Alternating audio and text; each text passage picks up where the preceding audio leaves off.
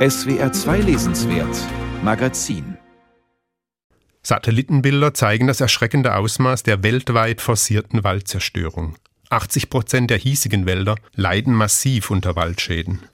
Trotzdem wird das Thema Wald auch bei uns dominiert von einer immer stärker auf Effizienz und Profit ausgerichteten Forst und der ihr nachgelagerten Holzwirtschaft. Der Wald ist da vor allem Nutzfläche, obwohl doch in den Waldgesetzen eindeutig die Trias der Waldfunktionen Nutz, Schutz und Erholung formuliert ist. Dass er auch Tieren und Pflanzen als Lebens- und Menschen als Schutz- und Erholungsraum dient, wird erst langsam im Zuge aktueller Klimadiskussionen wieder hervorgehoben. Auch in der Literatur werden die Stimmen gegen den, bildlich gesprochen, forstindustriellen Holzweg und der Ruf nach einem Systemwechsel und einer Waldwende lauter.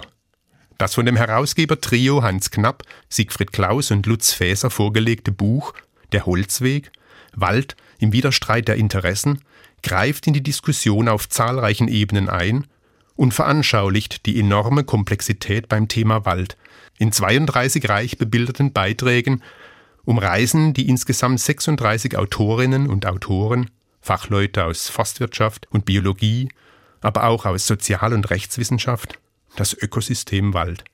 Aus unterschiedlichen Blickwinkeln wird eine Vielzahl der an den Wald herangetragenen Interessen und Zuschreibungen reflektiert. So geht es etwa um die Mythen der Säge- und Holzwirtschaft, um durch die Forstwirtschaft herbeigeführte Schäden an Waldböden und Artenvielfalt, oder um die juristische Neubewertung einer, wie es etwas sperrig heißt, Ökologiepflichtigkeit des Waldeigentums. Die anspruchsvollen, auch für den Wald interessierten Laien gut lesbaren Beiträge eröffnen differenzierte wissenschaftliche Einsichten. Gemein ist allen Beiträgen dabei eine forstsystemkritische Haltung und die Suche nach konstruktiven Lösungen. Neben aller Kritik an der schädlichen Verschränkung von Wald und Wirtschaft weisen die Autorinnen und Autoren in der Holzweg auch auf alternative Waldnutzungsmodelle hin. Gerade im deutschsprachigen Raum gibt es eine lange Tradition, Wälder als geschützte Räume auszuweisen. Konzepte und Programme zu naturgemäßem Waldbau, die Struktur- und artenreichen Dauer- und Plenterwälder müssen nicht neu erfunden werden. Es gibt sie schon lange, und sie bedeuten keineswegs eine Abkehr von waldwirtschaftlicher Nutzung. Vielmehr bringen sie Ökologie und Ökonomie in Einklang und gestalten dabei Wälder, die selbst besser auf die Gefahren der Zukunft reagieren können.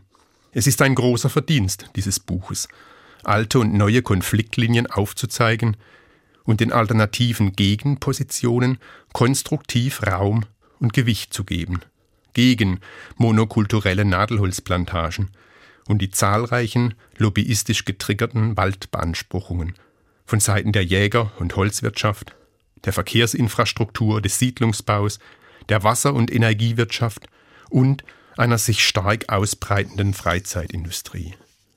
Und auch wenn in den aktuellen Diskussionen die altbekannten, großen Interessenverbände ihre Widerstände formulieren, längst zeichnen sich Paradigmenwechsel ab. Bereits existierende, wenngleich von nationaler wie internationaler Politik und Institutionen oft ausgebremste Naturschutzprogramme wie etwa Naturata 2000 oder die mit großem Rückhalt in der Bevölkerung umgesetzten Umbauten kommunaler Forstbetriebe.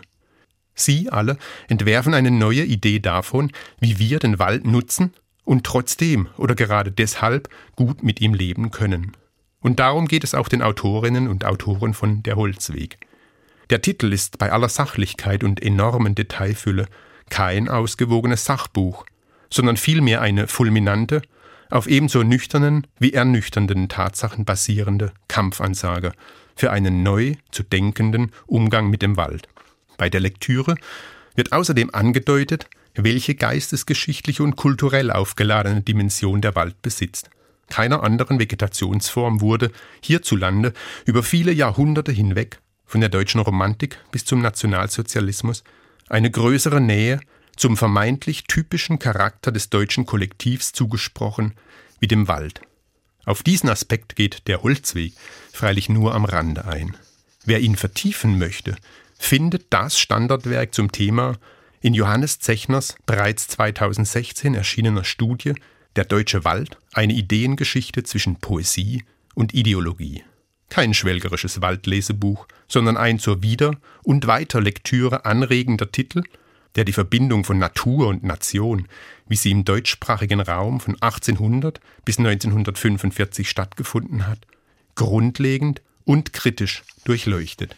Wer in diesem Sommer durch einen vertrockneten Fichtenforst stapft oder vom Mittelmeerstrand aus die Rauchschwaden der brennenden Pinienwälder sieht, erhält mit den beiden Titeln erkenntnisreiche Einblicke in die hochkomplexen Zusammenhänge unserer äußeren wie unserer inneren Wälder.